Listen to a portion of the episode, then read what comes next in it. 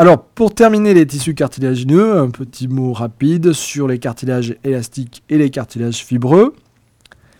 Donc, les cartilages élastiques, euh, ce sont euh, des cartilages qui sont caractérisés par rapport au cartilage hyalin de référence par une densité en chondrocytes supérieure au cartilage hyalin. Et puis, au niveau de la matrice extracellulaire, vous avez présence de collagène type 2, mais aussi vous avez un réseau de fibres élastiques anastomosées associé à ce collagène type 2 qui va augmenter les caractéristiques élastiques de ces massifs cartilagineux. La matrice extracellulaire, quant à elle, reste très similaire au cartilage hyalin. Donc, comme pour les cartilages hyalins, les fibres, à la fois le collagène type 2, mais aussi les fibres élastiques, sont produites par les chondrocytes et également les chondroblastes. Et également, la matrice extracellulaire est produite par chondrocytes et ou chondroblastes lorsqu'ils sont présents dans ces cartilages. Comme pour le cartilage hyalin, les cartilages élastiques sont associés à la présence du périchondre, d'un périchondre. Où va-t-on retrouver ces cartilages élastiques? Eh bien, dans des points que vous connaissez de l'organisme, qui sont soumis à des déformations et qui reprennent leur forme après cette déformation. Par exemple, au niveau du pavillon de l'oreille, au niveau des trompes de Stache, les trompes de Stache sont des conduits qui relient l'oreille moyenne au rhinopharynx, au niveau de l'épiglotte, donc il y a un petit clapet permettant d'oblitérer euh, l'origine des voies aériennes par rapport aux voies digestives, et au niveau des ailes du nez.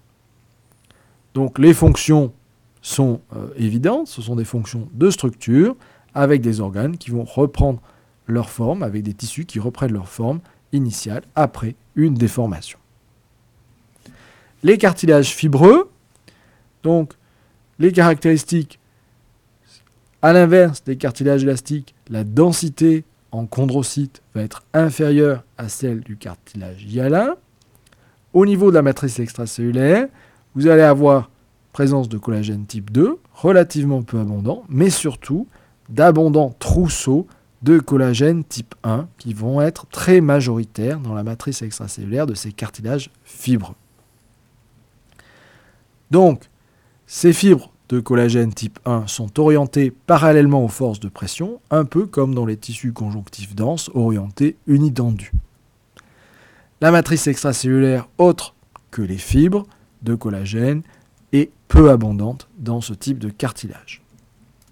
Donc là aussi, comme pour les autres cartilages, l'ensemble de la matrice extracellulaire, donc fibres et matrices, sont produits par les chondrocytes et bien sûr les chondroblastes si ceux-ci existent.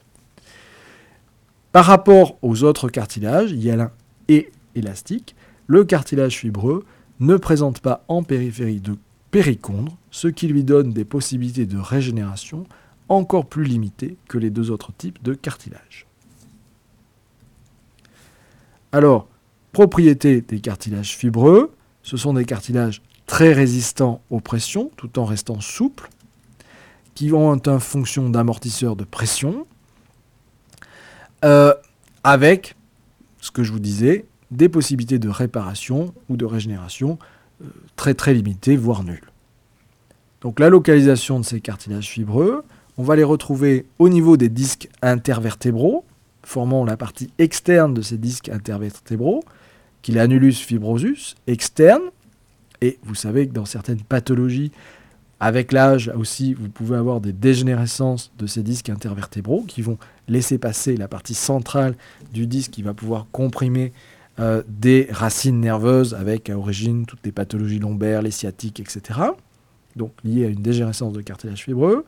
On va les retrouver au niveau de la symphyse pubienne, au niveau des ménisques des genoux. Donc les ménisques sont des diarthroses qui comprennent un, système intermédiaire de ménisques. Là aussi, lorsque le ménisque est lésé, il n'y a pas de possibilité de régénération de ceci, du fait de l'absence de euh, périchondre.